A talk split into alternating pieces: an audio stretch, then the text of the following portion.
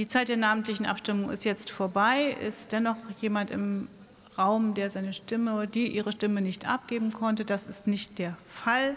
Dann schließe ich die Abstimmung und bitte die Schriftführerinnen und Schriftführer, mit der Auszählung zu beginnen. Das Ergebnis wird Ihnen später bekannt gegeben. Jetzt gebe ich das Wort zu einer Kurzintervention Martin Reichert.